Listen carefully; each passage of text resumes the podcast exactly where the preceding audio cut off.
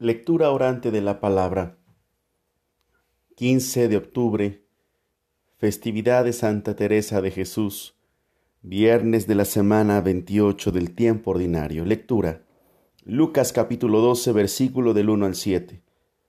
En aquel tiempo la multitud rodeaba a Jesús en tan gran número que se atropellaban unos a otros. Entonces Jesús le dijo a sus discípulos, Cuídense de la levadura de los fariseos, es decir, de la hipocresía, porque no hay nada oculto que no llegue a descubrirse, ni nada secreto que no llegue a conocerse. Por eso todo lo que ustedes hayan dicho en la oscuridad se dirá a plena luz.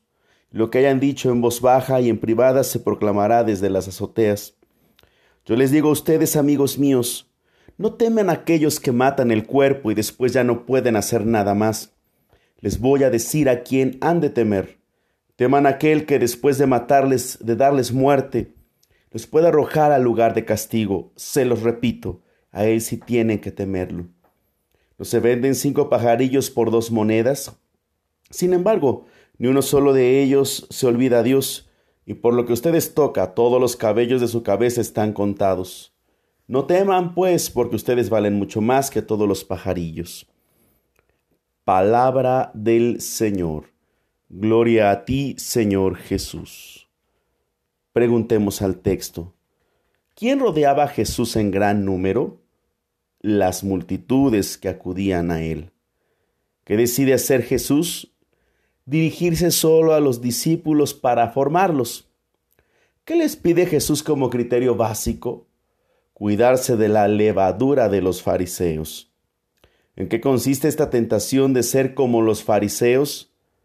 Al menos si recordamos el capítulo anterior, podemos pensar que el fariseo, cuando logra hacer actos religiosos y los cumple, se siente merecedor de premios por parte de Dios y de los hombres. Y además, al hacer estos actos y cumplir la ley, dándose cuenta que los demás lo ven, entonces adquiere un nuevo beneficio, poder poder que le otorga el reconocimiento de los demás. ¿Qué querrá decir en este contexto las palabras de Jesús que no hay nada oculto que no llegue a saberse? Hace referencia no a la intimidad, sino a las verdaderas intenciones que hay en el corazón. Quien denuncia esta levadura, porque es contagiosa incluso para todos los discípulos de Jesús, dice el texto que no debe tener miedo. ¿A quiénes no se debe de tener?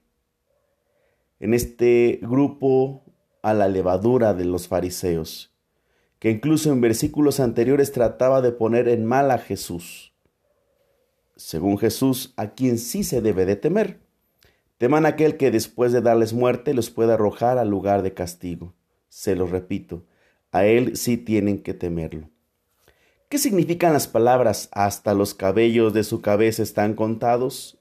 No teman puede significar que la confianza o la fe en Dios es tan fundamental para reconocer que Dios tiene un plan, un proyecto. Y aunque el hombre tenga el suyo, al final el que lleva siempre la historia es solo Dios. Paso número dos, meditación. ¿Qué me dice el texto? Una de las grandes tentaciones de todos los tiempos es sentirnos que merecemos la salvación yo recuerdo que algunos que vivieron el terrible desenlace de un ser querido que falleció a causa de esta pandemia por el COVID, su grito a Dios era, por ejemplo, ¿por qué a mí? Si yo no soy tan malo. En el fondo, el tratar de portarse bien entonces y observar las normas o los mandamientos es un esfuerzo personal que me hace sentirme como mi niño, como un niño merecedor de reconocimientos y aplausos. Y si Dios no me reconoce, entonces viene el enojo y la frustración.